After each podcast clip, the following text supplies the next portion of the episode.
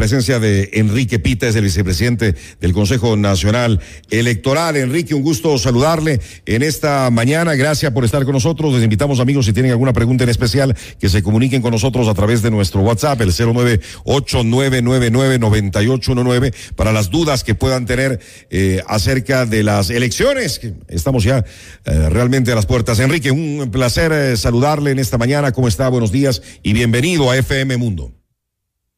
Gracias, un saludo cordial para ustedes, eh, para todos los que nos escuchan.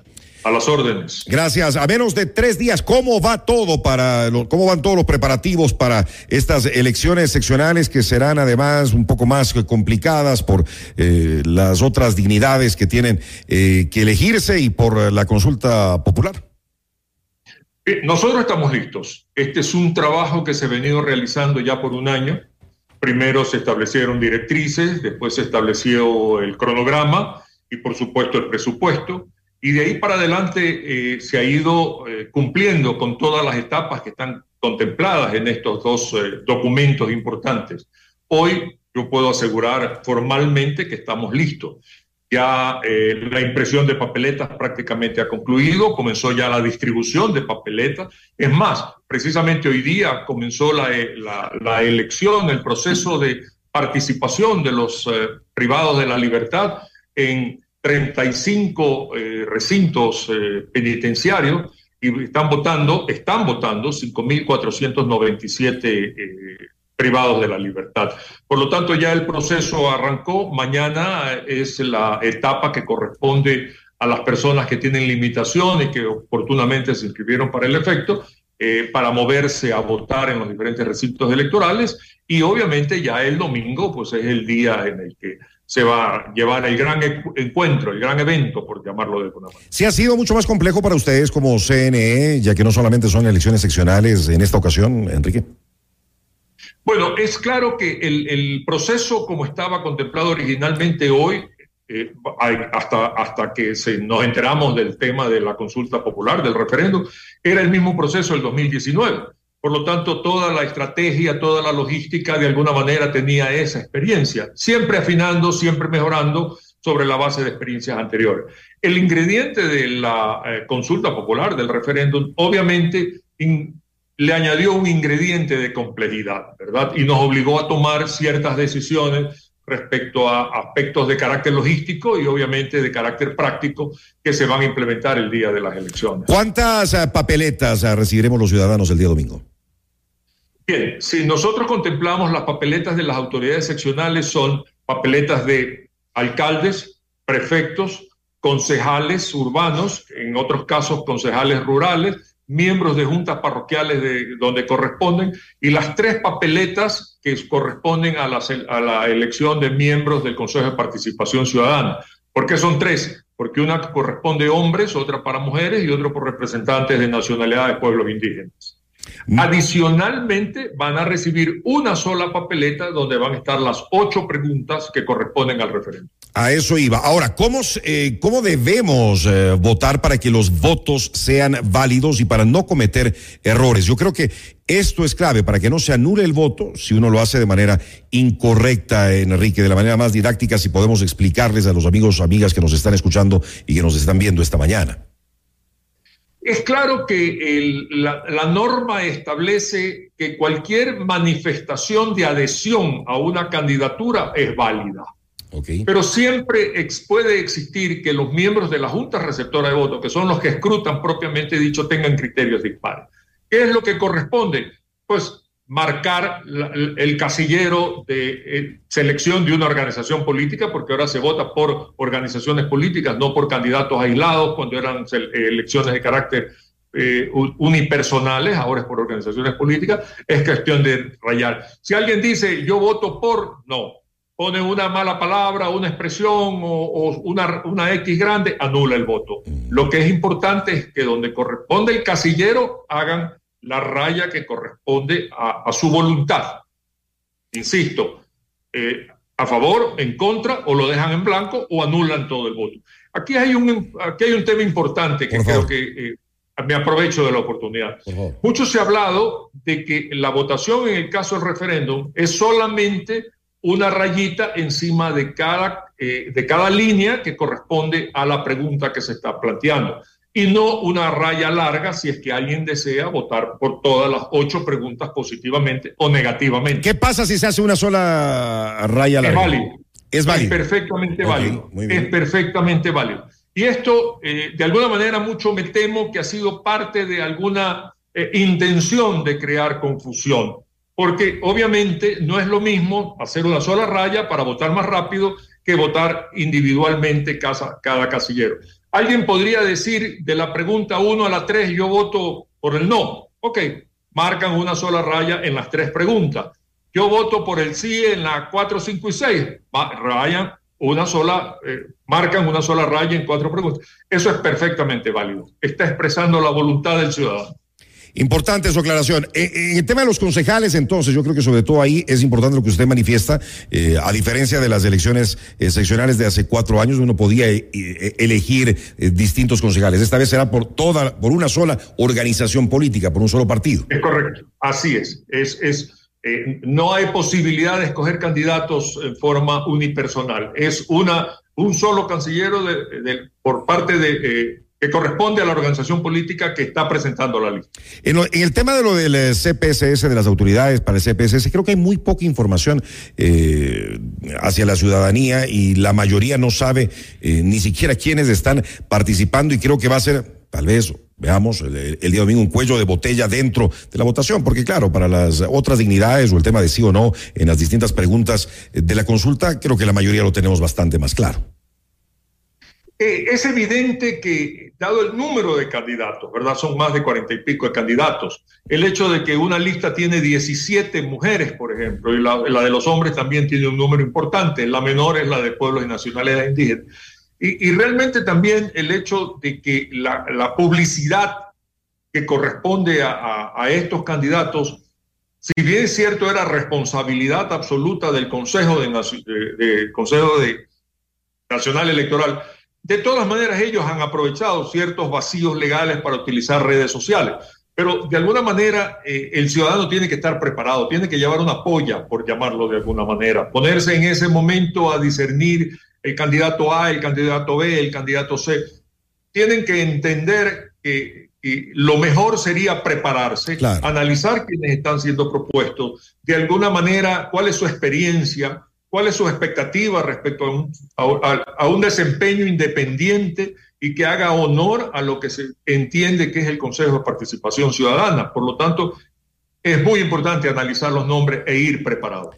Lo que usted mismo indica, ¿no? Ir preparados el día domingo. Ahora, con tantos candidatos, con tantas papeletas, eh, ¿cuánto tiempo ustedes tienen eh, más o menos previsto que cada ciudadano se demore en el voto como promedio? Será más largo. Será más largo ¿no? Nuestro cálculo es que con una persona que se ponga a analizar en profundidad en ese momento puede llegar a tres minutos y medio. Sin embargo, la estadística nos dice que entre minuto y medio a dos minutos es lo que podría estarle tomando a una persona eh, eh, el votar. Ese es nuestro cálculo. Hay que entender algo. Eh, tradicionalmente el ausentismo anda alrededor del 20%, un poco menos en ciertas elecciones. Por lo tanto, de 350 electores, entendemos sobre la base de la experiencia, que solamente van a ir a votar 280 personas. O sea, 70 no lo hacen.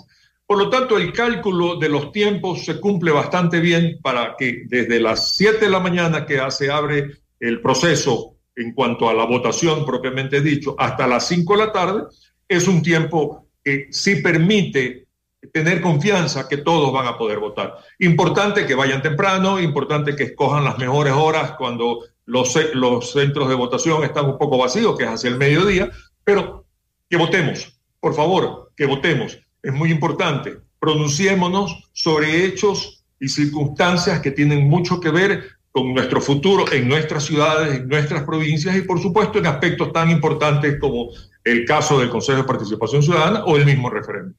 Totalmente de acuerdo, mi estimado Enrique. Ahora, el tema de los resultados, con tantas papeletas también, eh, el, proceso de escrutinio será bastante largo. Me imagino, ¿cómo tienen ustedes más o menos los tiempos previstos?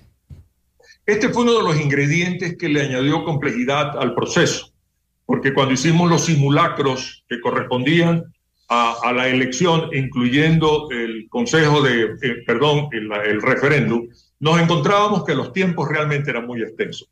Por eso se tomó la decisión de aumentar un miembro en la Junta Receptora de Voto, de tal manera que el plan es el presidente y un miembro de la Junta de Receptora de Voto van a escrutar lo que corresponde a autoridades seccionales.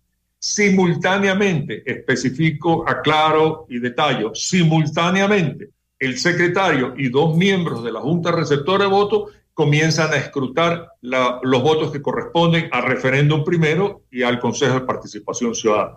Es posible, por lo tanto, porque esa es una pregunta que me hacen antes que usted me la pregunte, es posible que alrededor de las 7 de la noche comience a subir información ya respecto a eh, lo primero que se cuenta es candidatura a alcaldes. Ya, ya comienza a subir información de los 221 cantones que, de las actas que han sido escaneadas y que ya la información está subida y aparezca votación que corresponde a esta dignidad. Y es posible que, que a las 7 de la noche y algo más también comience a aparecer votación simultáneamente que corresponden al referéndum.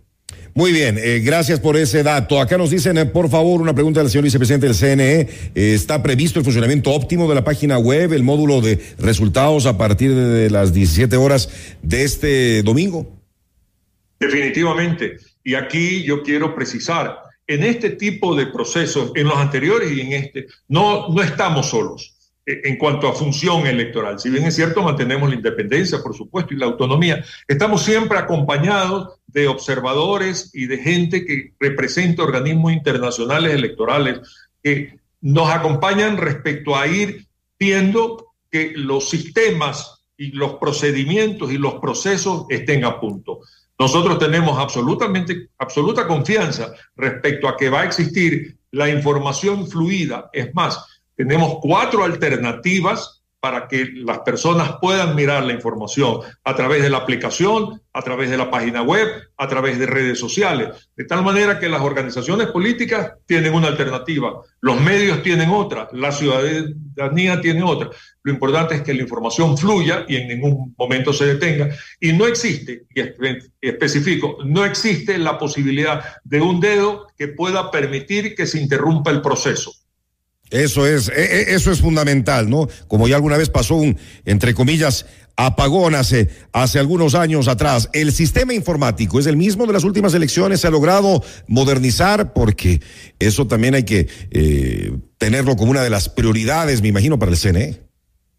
El sistema informático está integrado por dos componentes. Uno es lo que es el hardware, que son los equipos. Tenemos equipos nuevos. Es el equipo, el equipo que procesa toda la información que se genera. El otro ya es el sistema, el programa propiamente dicho, que va obviamente acumulando toda la información, va sumando y va generando la información respecto a cómo se van dando los datos que se generan. Es el mismo sistema que en cada proceso se le va haciendo los ajustes necesarios para los desafíos que cada elección contempla. En el 2019 funcionó, en el 2021 funcionó y hoy estamos nosotros con todas las mejoras posibles, con todas las seguridades posibles para garantizar su invulnerabilidad y que no exista posibilidad de intromisión, estamos listos. Ese sistema está aprobado. Qué bueno, eh, para las eh, personas que forman parte de las juntas y no asistan, y peor aún se retiren después de haberse instalado las mismas, hay fuertes multas y también, claro, hay la multa para quien no vote el eh, día domingo, Enrique.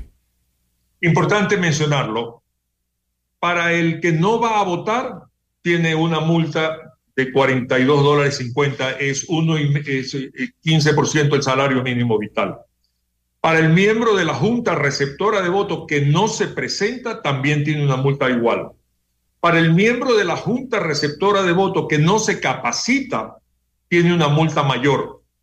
Y aquí destaco, a, fecha, a hoy día, cerca del 83% de los miembros de la Junta Receptora de Votos del país ya se han capacitado. Eso es un éxito para nosotros. Y adicionalmente hay una multa que ya llega a, números realmente importantes para el miembro de Junta Receptora de Votos que se sienta, que firma las actas y que después se retira, abandona. Eso ya es otra multa. Y hay otra multa de la cual se ha hablado poco y yo enfatizo que es adulteración de documentos públicos. Se ha detectado, porque sí se ha, sucedido, que en algún momento dado el acta que se elabora en la Junta Receptora de Votos no refleja realmente la votación que se dio en esa junta receptora de votos. Eso se puede perfectamente determinar por medio de los sistemas que tenemos. Eso significa que los miembros de esa junta receptora de votos posiblemente adulteraron el acta poniendo números que no correspondían. Eso es adulteración de documento público. Es una multa que pasa de los 20 mil dólares y obviamente tiene responsabilidades de carácter penal también por esta infracción. Enrique nos pregunta, una persona que no pudo eh, cambiar su lugar de, votación, y ya obviamente están fuera de tiempo eh, para hacerlo, eh, ¿puede votar en cualquier otro recinto electoral o lo tiene que hacer únicamente en el que tiene registrado o tenía registrado? Lamentablemente no puede votar lamentablemente, si no hizo el cambio de domicilio oportunamente, él sigue constando en el padrón, en el sitio que originalmente constaba. Tendría que desplazarse para votar. En el caso de él, si no tiene una excusa pertinente, como lo establece la norma, que es un certificado médico, una emergencia de, alguna naturaleza o haber estado fuera del país, va a tener que pagar la multa. ¿O puede presentarse en alguno de los eh, centros eh, de votación? Realmente, realmente ese es un recurso, y voy, a ser honesto, que desde mi punto de vista no tiene, no tiene validez de ninguna clase. Yo me presento en una junta receptora de votos en la cual no estoy registrado, me van a dar un certificado de un certificado de presentación que no tiene validez de ninguna forma. Obviamente lo puedo utilizar durante los dos meses antes de que se implemente el sistema ya de multas pero pierde su valor y va a tener que pagar la multa. Así que realmente no, no tiene sino un valor simbólico. Ya estuve aquí un par de semanas, lo podría utilizar, pero no lo va a exonerar de la multa en su momento. Acá nos dice una consulta, mi hijo, por eh, trabajo médico, se encuentra en el Oriente, no podrá acercarse a votar en Quito. ¿Cómo se procede en este caso? No hay nada que hacer, como usted lo dijo. Bueno, no, si hay un trabajo certificado, como el caso en los casos de los médicos, es muy importante mencionarlo, pero por supuesto tiene que haber un respaldo de, de, un organismo médico formal, ¿verdad? Público, porque si no, cualquiera dice, yo tengo trabajo en cualquier sitio, soy médico y estaba atendiendo pacientes. No, no, no, tiene que tener el respaldo pertinente. Claro, no falta, no falta la viveza criolla. Para quienes necesitan asistencia, Enrique, y esto también es importante para eh, el voto en casa, ¿se cumplió también, eh, me imagino ya el, eh, el tiempo en que podían inscribirse para esto o todavía se lo puede hacer? No, no, ya no se puede. Ah, se abre un espacio y generalmente quienes acceden a esta posibilidad, se, la información la recibimos a través de CONADIS, que es el organismo que, que, vigila estas cosas. Pero supuesto también se abre espacios para quienes en algún momento dado, por algún tipo de vulnerabilidad, no pueden moverse y también se permite. Es más, tenemos un servicio de taxi a domicilio para que aquellas personas con dificultad de movilización puedan ir a ser recogidos y llevados a votar para eso tendrían que registrarse también oportunamente, porque es todo un plan que hay que llevarlo adelante en las diferentes delegaciones provinciales. Nos preguntan si el domingo tengo certificado médico y soy presidente de junta, ¿esto me justifica? Tal vez sería bueno avisar previamente que no va a asistir, ¿o, qué? lamentablemente, el certificado médico le va a servir después para justificar su no presentación. Siempre hay el riesgo, ojo, yo soy muy correcto y honesto en esto, siempre hay el riesgo de que cuando se presente a votar, si es que se presenta a votar por muy certificado médico que tenga, los demás miembros de la mesa lo obligan a quedarse y le pidan ayuda a la fuerza militar que está presente para que lo obliguen a quedarse. El certificado médico se puede presentar posteriormente, pero no es una excusa previa. Vamos terminando para no quitarle más tiempo. Sé que está eh, con una agenda llena. Mi hijo está estudiando fuera del país. ¿Debe presentarse en la embajada del país en eh, el que, en el que está? ¿O cómo debe proceder? Nos preguntan, Enrique.